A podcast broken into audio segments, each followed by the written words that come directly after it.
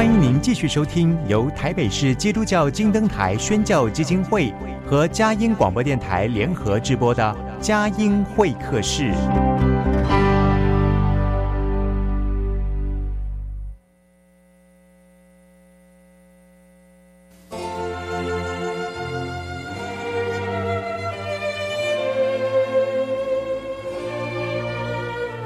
有了朋友的陪伴，人生不会寂寞孤单。在这个充满着欢笑和泪水的节目园地，愿它能带给我们生命的温暖与共鸣。亲爱的朋友，欢迎来到佳音会客室，让我们彼此真心分享，真诚以待。让我们一起留住感动。追寻光明。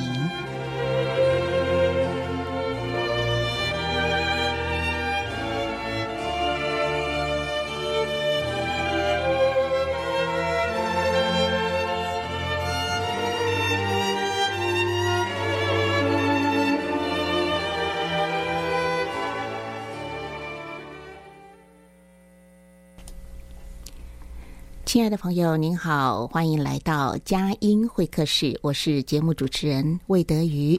在这促膝谈心的时刻，让我们一起来听听今天的嘉宾来分享他的专业领域、他的生命故事、他的信仰见证。今天呢，要为朋友们发访问的呢是呃永续发展大使杨达弟兄啊。提到了永续发展呢。在二零一五年的时候呢，联合国宣布了二零三零永续发展目标，就是 Sustainable Development，呃，Sustain Sustainable Development Goals，简称 SDGs。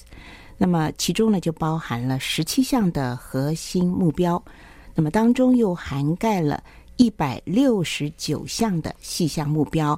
两百三十项的指标，指引全球来共同努力迈向永续。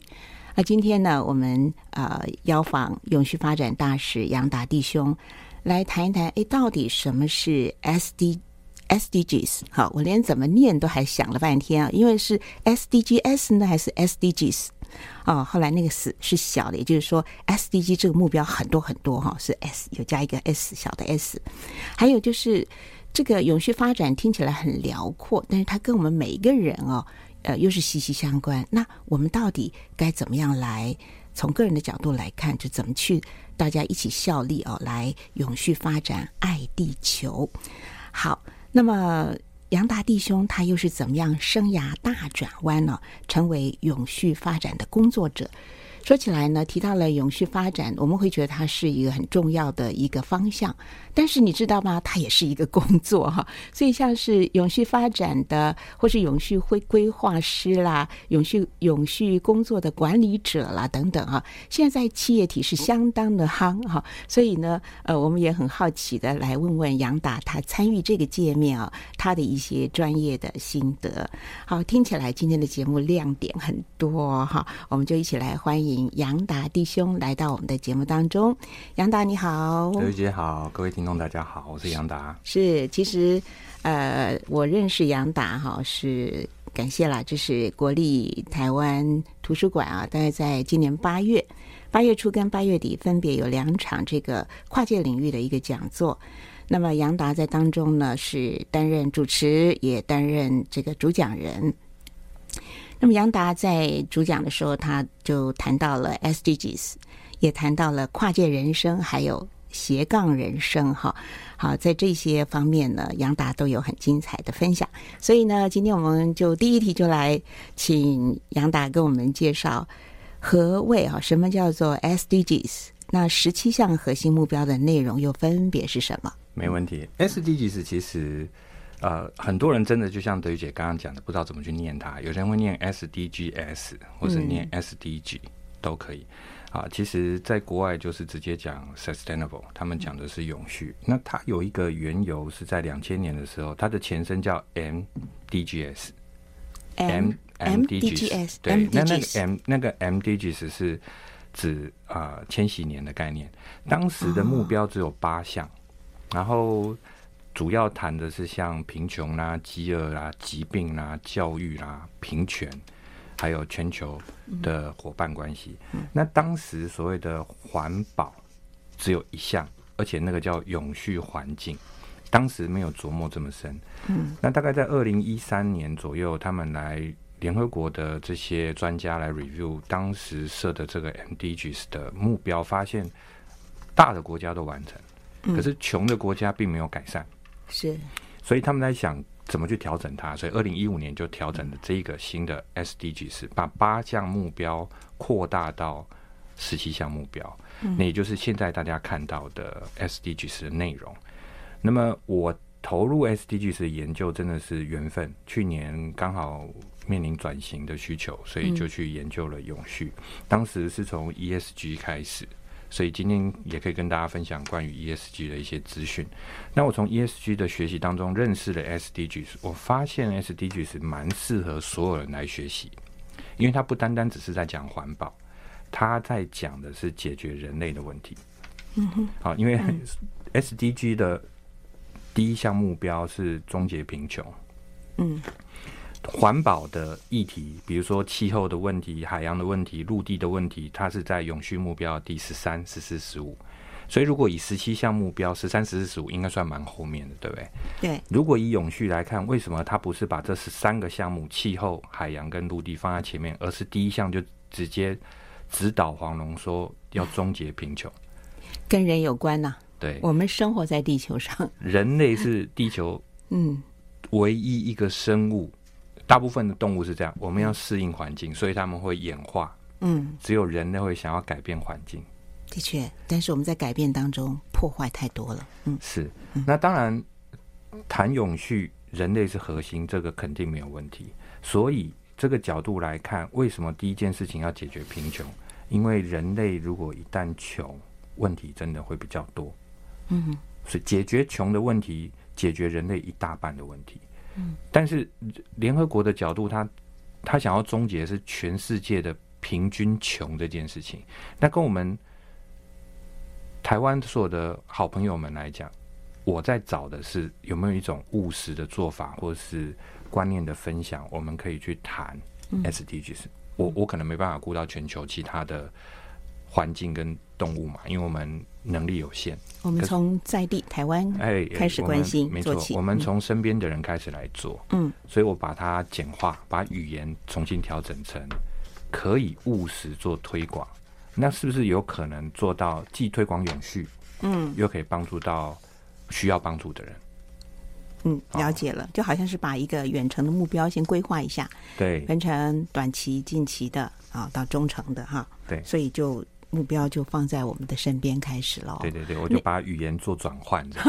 好，在这十七项当中，你继续又做些怎么样的归纳，帮助我们去了解？好，其实他稍微走一遍十七个目标的概念。第一个叫他要解决贫穷问题，第二个解决饥饿问题，第三个是解决健康问题，再来依序是教育、两性平权、用水，或是说卫生。再来就能源，能源是第七个，那第八个是就业，嗯、第九个是基础建设，嗯，第十个是不平等，前面有一个是两性平权嘛，后面有个不平等，再来是永续城乡，我们把它当成城乡差距的角度去看，或是社区经营，下一个叫做责任消费跟生产。他谈的，待会我们也可以聊到。嗯，十三、十四、十五依序是气候、海洋跟陆地，来到最后了哈。对，那第十六个叫制度，嗯，第十七个就是伙伴。那我发，呃，我有归纳出一个去记这个的方式，那个逻辑上概念是这样：嗯，人一穷，大部分会吃不好，嗯，吃不好就会有健康问题。又穷又饿又不健康的家庭，其实很难送孩子去上学。没有上学，就不知道男生不能欺负女生，女生没有获得同样的教育权，就不会知道吃饭前要洗手，出教室要关灯。这样的情况恶性循环，你很难找到工作，你不可能有机会创业。嗯，你一定会遭受更多的不平等。城乡差距会更大，你更没有办法去所谓的消费，你当然不会去生产东西，所以环保议题你一定不会关心，嗯，你会是很多制度下的受害者，你不会有伙伴，所以它整个逻辑，我们用正的看或者倒着看，它不是新东西啊。嗯哼，它其实只是把我们人类常常遇到问题，把它重新做归纳跟整理，整理出 SDGs。那我的工作是找出很多方法，帮助大家去理解它，然后重新的盘整自己的生活，重新去思考，透过 SDGs 去想你的未来可不可以透过 SDGs 来做重新的归纳跟规划。我觉得这样应该蛮好玩。那实务上，呃。开始做这件事情到现在，哎、蛮蛮多回馈是蛮好的，也得到很多好的效果。嗯哼哼哼。所以呃，杨达从呃去接触这个领域去学习之后，自己也有这样的一个归纳。其实还是从自己的生活去出发。应该说我们最。呃，民以食为天嘛，所以饥饿这是最基本的一个需求啊。再来，健康、教育、平权、用水、能源、就业、基础建设、不平等的问题、永续城乡，也就是城乡差距的问题，还有责任消费生产。对，好、哦，特别标注下来，责任消费生产又是一个什么样的概念呢？他的，你看他那个目标哦，他讲责任消费与生产，嗯、消费在生产的前面是为什么？这个问题就是我在我在看他的时候，我也好奇。那不正常来讲，不是应该是责任生产与消费嘛？啊，嗯嗯。那跟我们现在这个时代有关。我们现在是自媒体时代。以前如果我们，比如说我年轻的时候，一十几岁、二十岁那个时候，呃，只有老三台嘛。然后开始有小耳朵，有第四台。在那个年代的人，如果有问题、有冤屈，你大概只能登报，对不对？对。那。要不然就左邻右舍了，嗯，哦，或是在乡邻乡邻里间去找朋友诉苦，大概只能这样。可是你有没有发现，现在自媒体越来越蓬勃发展？嗯，自媒体成为了消灭不平等的工具。嗯，那这个过程其实衍生出一个问题是：人平民或是素人的力量崛起，代表当素人集合的时候，它可以产生一股。制衡的能力，那这个制衡能力如果被滥用，它会有问题。嗯，所以消费跟生产其实它就是个供需问题。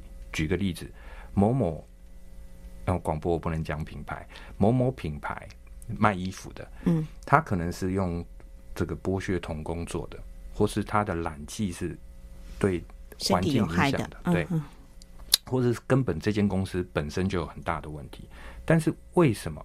消费者会买，因为他广告做得好，他 model 请来的这个影响力非常高，所以消费者买单了。所以消费者在买单的过程，even 知道它不环保，消费者还是会买。原因有两个，一个好看，第二个便宜。所以当我我常常跟人家分享这个案例，说：诶，某某品牌，我们知道它不环保，可是它现在打一折，我们要不要逛？要，百分之一百都会去，因为那个品牌很有名。对，好，那。如果是这个逻辑来再来看，现在自媒体这么蓬勃，很多网红啊、KOL 啊，我们也常常听到，哎，谁谁谁又被抵制了，或是谁谁谁被所有人舆论的压力造成他做了什么样的决定。所以我个人在判断，我个人的解读，消费代表我们所有人的力量可以获得伸张。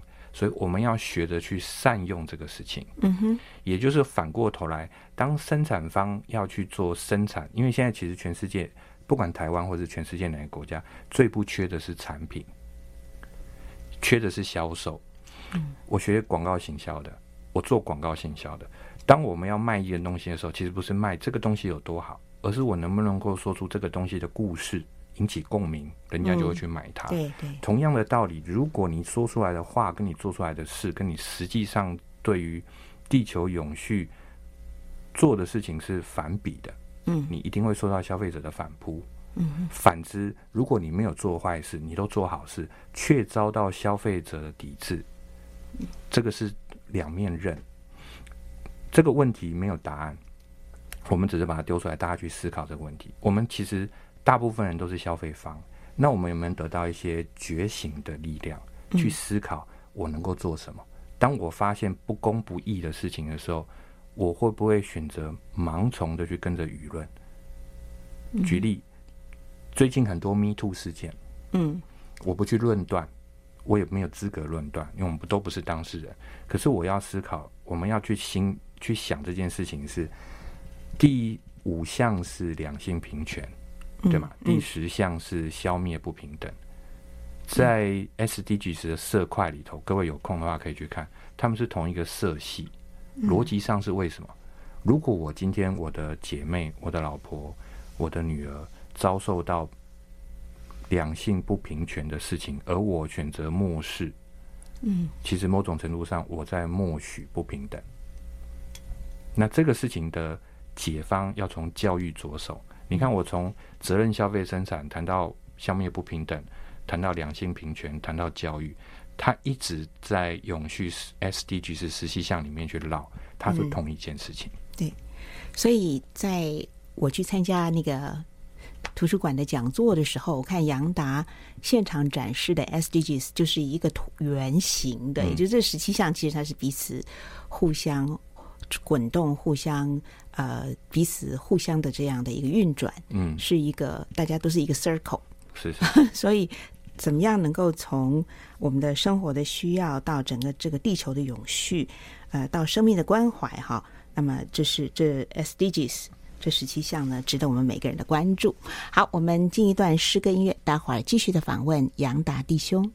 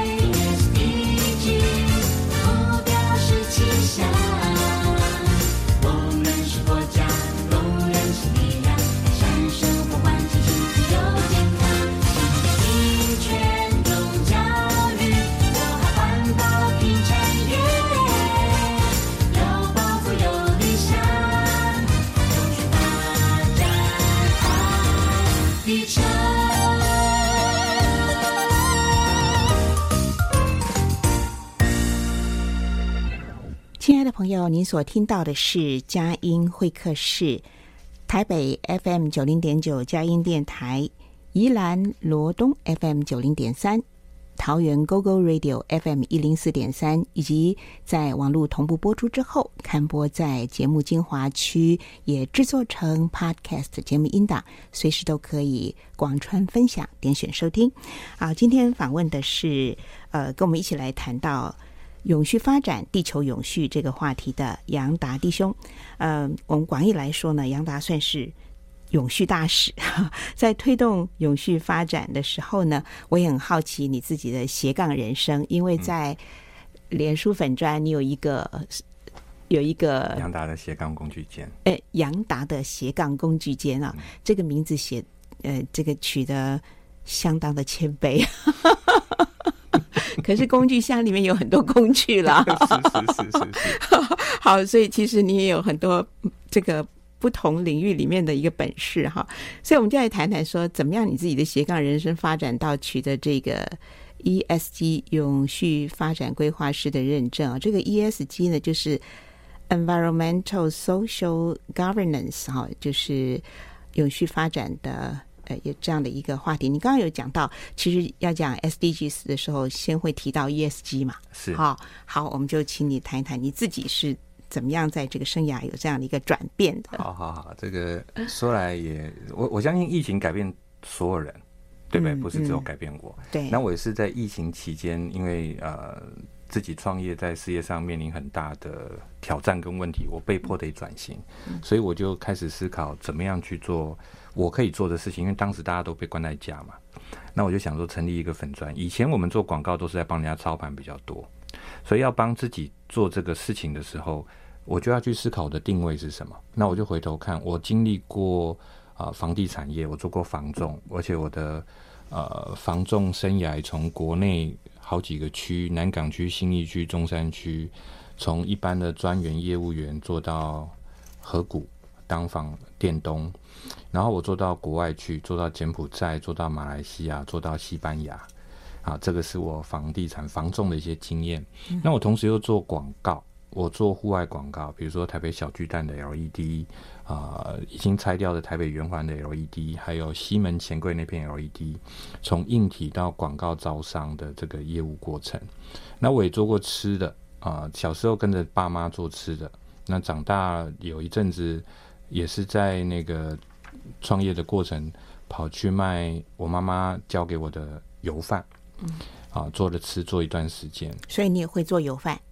哎，我做到有那个知名品牌的厨师来吃完，还跟我说：“哎、欸，你的东西不错、哦。”棒哦，我也很爱吃油饭、哦，真的啊，对 对油饭很很赞啊！对对对，我们家油饭，我那个时候我老婆 陪着我做油饭，那个那那个段时间，她就跟我说：“ 我这样做着一定赔钱的、啊。”因为我每次给人家料都好多，好 对，因为我想说我自己要吃嘛，对，好，反正那一段很好玩的经历。我老婆，嗯、我当时决定不做了，嗯、第一个鼓掌就我老婆，她那一段那一阵子洗的碗比她一辈子洗的碗还多。做吃的真的非常辛苦，非常辛苦。嗯，小时候我爸妈也是生意失败，开始学做吃的。嗯，我我发现我好像在走他们的一个轮回。没有嘛？你讲的一那个 SDGs，第一个就饥饿嘛。就是一定跟吃的有关。对对对。第二个是饥饿，第一个是什么？第一个是贫穷。哦，贫穷，终结贫穷。第二个是消除饥饿。哦，好，我赶快补上来。好，然后所以在呃这些过程，我又二零一八一九还去做了一些铜板经济，夹娃娃啦、扭蛋呐。我做了两个比较特别，一个叫电话亭 KTV，一个是投币按摩椅。那我投币按摩椅是跟 TOKUYO 合作。哦，反正这些经历在疫情期间，我要设定自己的粉砖的时候，我就想，哎，那我好像。人生经验来看，还挺斜杠的。嗯，好，那我就以斜杠这个角度来开始我的自媒体规划。嗯、那我想说，大家谈斜杠，通常会谈斜杠工具嘛。那我就好，那我就来成立一个叫斜杠工具间，也做分析，也做分享，然后来帮大家做一些爬书跟整理。说，哎、嗯，你如果要挑自己的斜杠工具，你可以怎么做？嗯，大概是这样的一个缘起。那么你还漏讲了一个。经常应邀主持啊，以前不觉得这是工作，你，你知道吗？你的主持工作做的相当不错啊！谢谢谢谢。嗯、就以前觉得啊、呃，从一开始帮忙只是呃，我我我我敢上台拿麦克风讲话，嗯，所以也是长得亭亭玉立、一表人才了。哎呀，亭亭玉立这个话，我老婆怕会翻白眼。类似，你真的长得有点像那个周润发 啊？有人讲过吗？有有有，不过以前这个封号是我爸的，他现在老了，这个封号变成我来承接，挺好的。那么我做主持这个工作，其实也就是大概一些呃，本来只是兼着做，嗯，慢慢慢慢找出一些经验，然后可以来分担这样的任务。那现在也常常呃，国立台湾图书馆的曹馆长常常给我机会去主持，嗯、那刚好图书馆也在做永续。他们在做永续阅读的运动，呃，刚好我也在研究永续，所以这一切我真的非常感谢主，因为主的关系让我能够得以这这一连串的遇见。好、嗯，是的。那谈到永续，一定大家现在最市场上最火热其实是 ESG。那么 ESG 有一个很很重要的新的职缺叫永续管理师。OK，那么 ESG 永续管理师，它是一个新的新兴的行业，或是说它是一个职缺，它就是要来研究 ESG。嗯。所以我大概做这样的分类，给所有的听众朋友跟德语姐去有个印象。你把它想成 ESG 是否公司行号？嗯，尤其是上市贵公司。那上市贵公司又尤其以需要做外外销贸易到欧盟。或是美国的这些企业特别需要，嗯，OK。那么国内呢？因为虽然我们不是联合国成员，可是我们毕竟也是在世界经济体里面，我们不可能缺席，所以国内当然会有一些应应的法令跟政策。所以呢，需要去做 ESG 的学习。那刚刚德玉姐有提到 ESG 三个面向，它分别是三个字母的字首，嗯一是环境，S 是社会。G 是治理，啊，它这个治理就是公司治理的概念，所以它是 for 企业。你一间企业呢，你一定要对这三个面向同时有一些策略的做法。你的你对环境的策略是什么？好，那大部分人听到 ESG 都以为是环保，都落在 E 上面。可是你看它是三个字，S 跟 G 很重要。对，S 呢讲的是社会，其实你把它当成 S 是人。就像我们常我常常开玩笑说，超人前面那个 S 是什么意思？Superman。哎，那个 S 其实，在电影里面他要讲，那叫做希望。希望。在他们的星球，那叫做希望。对，救星来了。啊，所以其实 S 谈的就是每一个企业最重要的人是谁？员工。嗯。所以你要对员工有一些永续发展的策略，包含你的人力资源的计划，你的劳资的处理。你的劳工的福利等等等等，那这个是 S 里头非常强调的。G 的部分是企业治理，因为为什么它特别针对上市贵公司？因为常常会听到某某公司又掏空啦，啊，嗯、董事长又怎么样啦，嗯，呃，经理带着智慧跳槽啦，等等等等啊，高阶经理人这样子的事情蛮常听的。那你想想看，我们这么多股民跟蚂蚁一样，我们就只能。买股票喽，嗯，但我不知道这间公司本质上是什么，因为我只能从它的一些账面上的数字去认识这间公司，我没办法实际参与经营嘛，嗯，所以 G 的部分强调的是你这间公司在你公司的治理上面，嗯，你你的策略透明到什么程度，你能不能够让投资你的投资人获得财富上面的保障？所以 ESG 这上面。永续管理师协助做什么？协助每一间企业去做他们的 ESG 的永续报告书。哦，是的，嗯，永续报告书它不是财务揭露的报告书，它是在揭露每一间公司的 ESG 策略。请问一下，这个永续报告书是提交给该公司的董事会，还是要提交给政府机构？好，它不是一个要提交出来的东西，嗯，它是一个。啊、呃，新的结构的概念，就是说，我们只有台湾呢。目前全世界好像只有台湾是由金管会在管这项业务，因为它跟税有关。好、那么金管会旗下当然就直接大家能想到的是会计事务所，所以目前所谓的永续报告书的这个业务呢，嗯、目前还是落在所谓的会计事务所的手上，由会计师去协助撰写这个永续报告书。但是它不是一份报告这么简单，因为它还要横横跨每一间公司所有的部门，你都得去做这件事情，嗯、对不对？对，你你不可能只有呃，比如人资在做永续报告嘛，嗯，你永续不可能只有人资部门做啊。所以它是从人资、行政、财务、业务、企划到工厂端到生产端，全部都要做，也就代表所有部门的所有同仁都要去理解公司的 ESG 策略。嗯，我要配合公司去做 ESG 永续报告书，报告书要从要做一年哦，从一月一号做到十二月三十一号，是隔年的六月三十一号之前完成前一年的报告。它是一个，它其实不是一个专业科目。它其实是一个横向沟通的项目，所以永续管理师有两个很重要的讯息，我希望给各位听众带回去。第一个，永续管理师的认证目前虽然没有国家认证，可他强调的倒不是在认证，而是在你学到的东西。这个东西那张认证当然有发证单位的优劣问题，OK，但是你只要有这个，你只要说你有上过永续管理师的认证。你到很多企业里头，你是有机会获得工作机会的。你甚至回到你不你要换工作，可你回到公司，你有可能加薪。嗯，这是第一个很重要的面向。第二个面向是永续管理师，他进到了企业里头，他要协助做的事情，其实不是在专业分享，他真正的核心叫沟通，就 coordination 去做各部门的一个中枢了枢纽去了解、去协调啊。因为永续管理师他有两个可能性，第一个可能是他是做顾问。嗯，哦，我去辅导 A、B、C 公司，这三间公司有不同的属性，嗯，那我就个别要去提供一些资讯，嗯，帮助这间公司去做 ESG 的转型。OK，那也有可能我我是公司 in house 的员工，我去上了这个认证班，所以我协助公司内去做转型。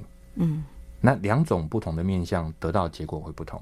我如果是顾问类型，我只能提供资讯嘛，是公司的 ESG，你公司还是得自己做。嗯，但如果我是公司内的员工，那就得看我原本工作的直接到哪里，因为这跟我沟通的能量有关。是的，嗯，那你听起来就知道，它不会是一件事，它其实不是一个专业的项目，不是说啊，你已经拿到认证了，你是所谓的永续管理师，你就可以，你就可以如何如何。嗯，其实它绝对不是一个人的工作，所以它里面很重要的技能，其实不是在你懂了什么。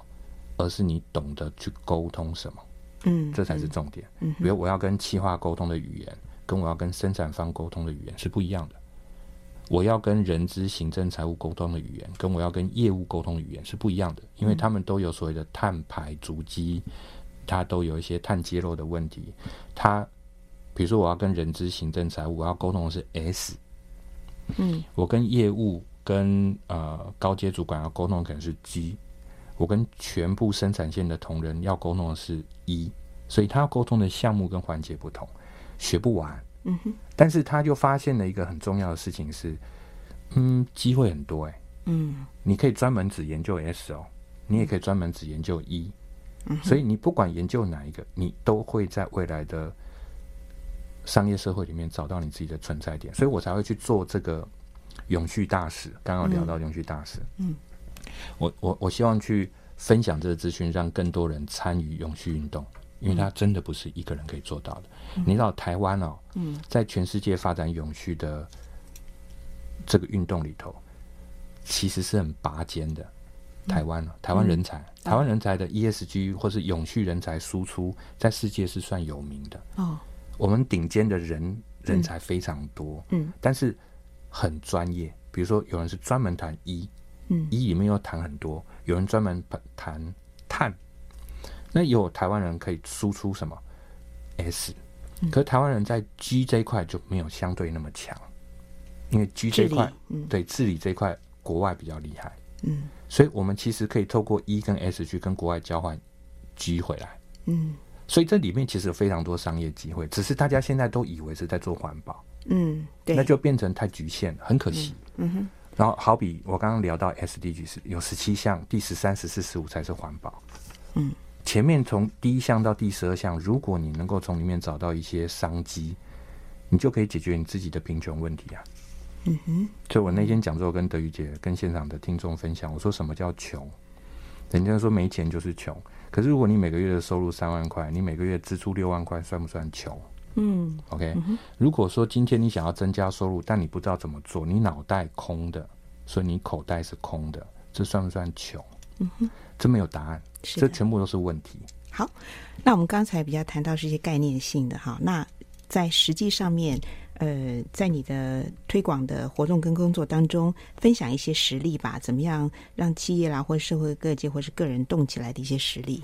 我分享几个特别，我觉得特别感动的案例。第一个其实是啊，财团法人台湾音乐教育文化教育基金会的简丽老师，嗯，他在听了我的 SDGs 永续大使运动之后呢，他就跟我聊到说，他想要做一首歌，因为他长期在推动台湾儿歌，是，所以他就做了一首台呃 SDGs 的主题曲，嗯，然后我听完，我我非常佩服简老师的行动力，嗯，然后我听到歌曲我也好喜欢。因为他特别邀请了 OK 合唱团的赖雅婷老师来做这首歌，请到了呃赵宇跟佳琪老师来做这个洪顺奇老师，顺奇老师，对不起，顺奇老师，老师，对，他们来做编曲跟作词，啊，作曲、编曲、作词这样，啊，非常轻快的一首歌曲。然后，呃，简老师就跟我提到这个想法跟已经做到什么样的程度，我就非常的佩服。嗯，那我就参与了 MV 的制作。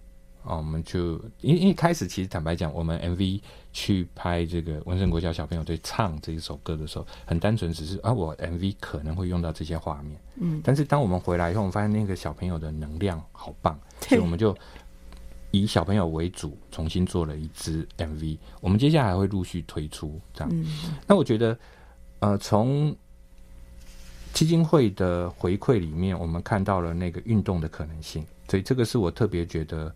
呃，感动的地方，我就说，哎、欸，这个主题曲我们得到了一些共鸣。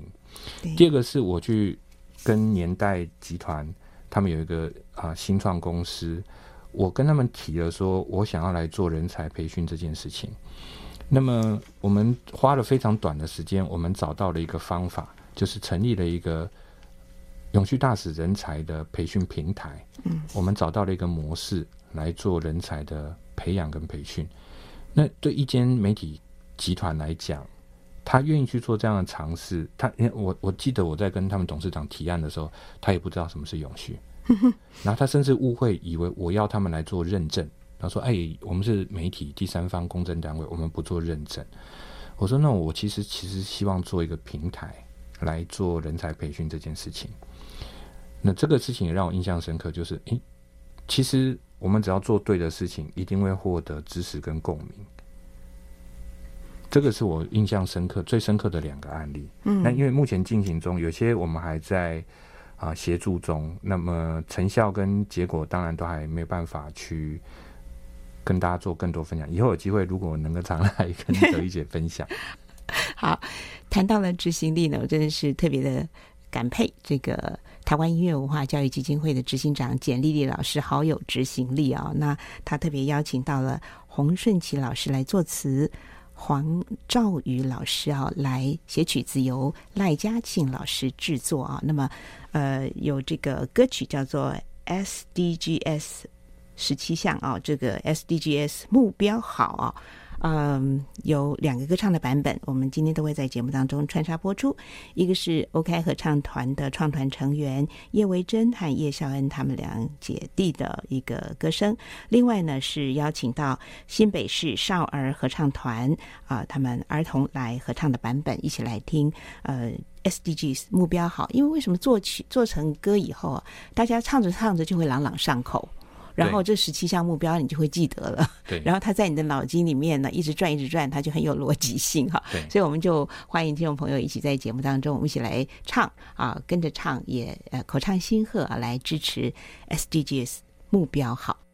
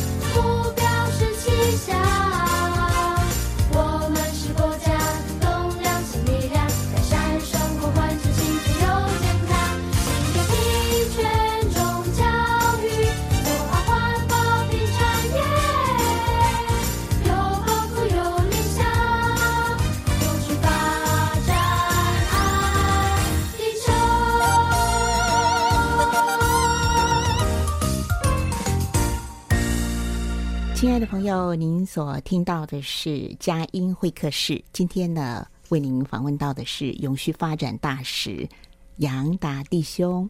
呃，在节目里面真的很开心，一方面听到了呃他的人生故事，更重要的是我们听到了这个地球永续发展。那么人生生活啊，我们地球人怎么样在生活里面能够永续发展？呃，这是全球都相当关注，在台湾呢也越来越多的人重视。呃，在今天的节目当中，我们要接下来继续的请杨达来谈一谈信仰见证。好，杨达弟兄，请问一下，您是怎么样认识了耶稣基督的？呃，很奇妙的缘分。两年前那个时候，因为疫情啊，特别低潮，然后。想办法转型嘛，公司遇到很大的挑战跟困难，嗯、那么认识了一些。当时我做了节目啊，做了类似广播性的节目，因为当时大家都关在家啊，所以我就自己做了那个自媒体，做了节目，然后就意外的认识了一群啊组内的姐妹。哦、那当时其实我并还没有对所谓的宗教或是信仰有太深的琢磨。嗯，啊，那可能也跟我们家庭有关。我们家虽然传统的佛教，但是我们也不太没那么虔诚呐、啊。讲难听一点是这样。对。那么，所以当呃我认识了这一群姐妹，我们当在分享人生经验的时候，有一天，他们就邀请我去参加他们的聚会，在中坜。嗯。那么这个姐妹叫慧兰啊，Jenny，她就说呃参加小组活动。那对我来讲。一开始我觉得那就是一个活动，后来发现它是一个小组教会小组的活动，嗯、那我当然非常开心去参加，因为对我来说，反正横竖我都在转型嘛，嗯、所以多接触一些我需要这些力量，我当时自己这么觉得。是。那么在那一次的聚会当中，Jenny 呢就跟我说：“杨达，其实你可以试着祷告，因为他听到我的故事之后，他知道我非常低潮，那个每天的手机要有些讯息我都不太敢开。”嗯，啊，这个投资人也好，债权人也好，其实大家都非常辛苦，而且已经算很包容我了。但是我还是给自己那个压力，因为我觉得大家当初是因为信任我才投资我嘛，所以我当然是想这个压力，希望能够解决大家的问题。但是毕竟能力有限，所以当时一直找不到好的着力点。所以建议说，杨娜，你可以试着祷告，把这些压力跟困难交给上帝，他会帮你。那当时我也没想太多，我就说那怎么祷告？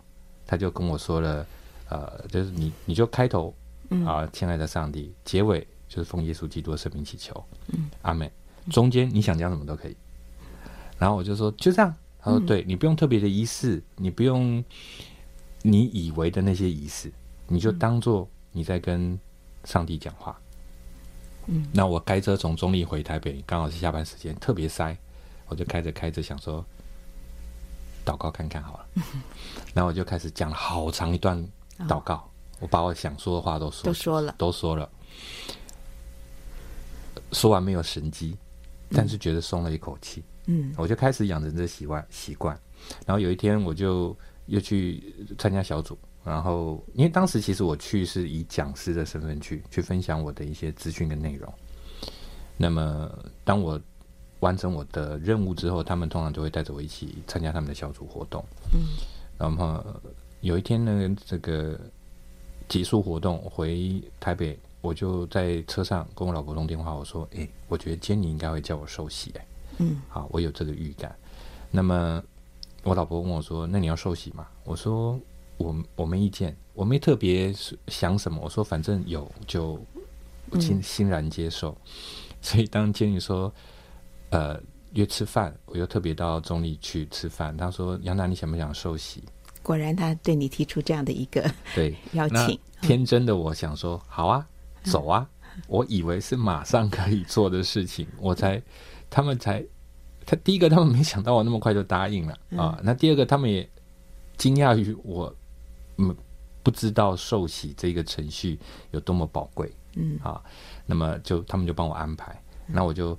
呃呃呃，当然就是天真，我连小羊都还不到，我就说那那我要干嘛？然后这样，嗯、他们才跟我说，其实你可以邀请家人来管理，是这个是非常重要的一件事情，嗯、很神圣、很很很贴近神的一个、嗯、一个仪式这样。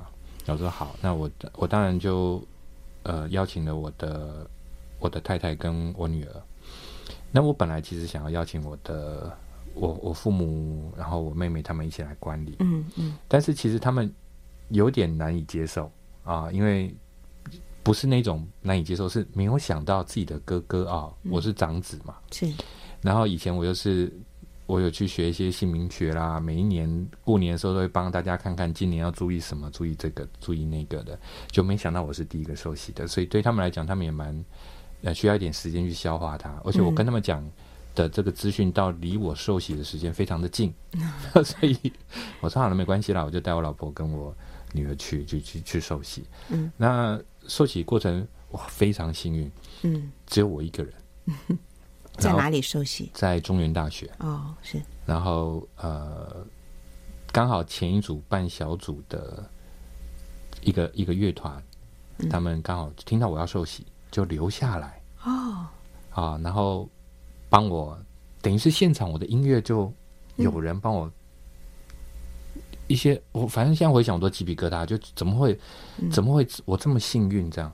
那整场只有我一个人。为你办一个专场的休息。仪式，对，我后来才知道，原来我那一次有多么的可贵，这样、嗯、啊，感谢主。那么我还记得我是那个那个中原的那个浸信会议系统，所以我就要进到那个浴缸里。我还记得那个传道帮我放这个进到这个水里头去的时候，我我我听到我女儿尖叫哦。因为他没有看过啊，啊，他但他看到我突然整个沉进去，那种我获得重生的感觉，我一出来听到我女儿哇哦，然后印象很深刻，所以当然这两年我陆陆续续听到人家的，比如说其他弟兄姐妹在受洗的过程，我才知道我是蒙福的，嗯，我几乎是在完全没有任何思考或者排斥或者抗拒的这种情况之下，嗯，我就受洗了，是。哎，杨达，刚你听说，呃，刚听到你讲到，说是之前也对这个这个姓名学啦，还有一些求神问卜的，其实也都有都有接触。可是当你有了这个基督信仰之后，你有没有觉得你自己在心灵上或生命上有一个你自己可以察觉到的最明显的改变是有哪些呢？我觉得是我都会我都会自己私下说，呃，上帝耶稣是我的老大。那我就会说，我换老大了。然后我的概念是这样，所以以前的我比较是觉得我好像应该承担一些责任，去独立完成一些事情，是我对别人的承诺的这种感觉。嗯，可是很累啊。我们能力那么有限，我们也没有雄厚的家庭家族资源，白手起家啊，所以我们也是亿万富翁啊，只是富是负债的负。我需要一个力量，所以我自从信主之后，我也还在学当中，怎么样去跟跟主做沟通，我怎么去让主装备我、嗯、这件事情，我其实也一直在学，只是学的很慢。嗯，OK。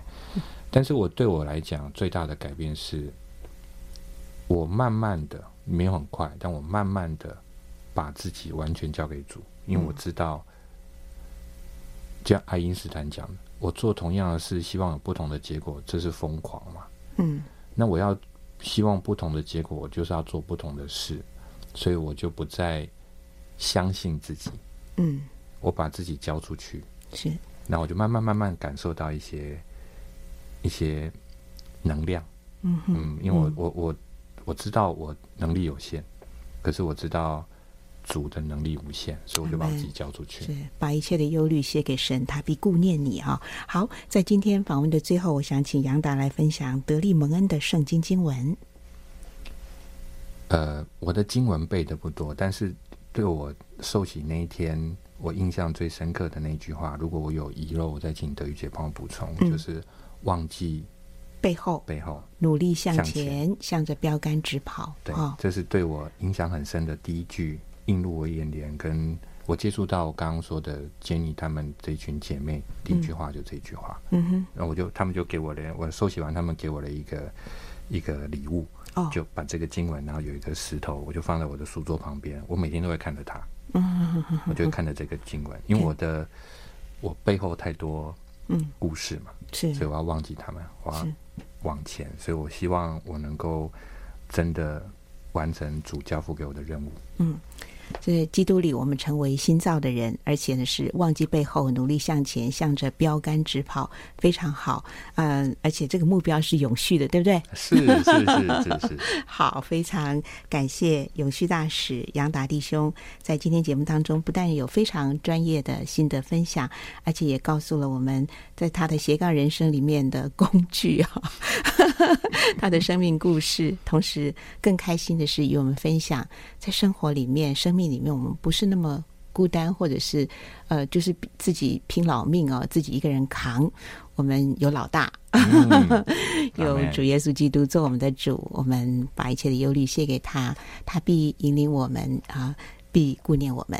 好，非常谢谢杨达的分享，祝福您，谢谢，谢谢，谢谢大家，谢谢大家，谢谢。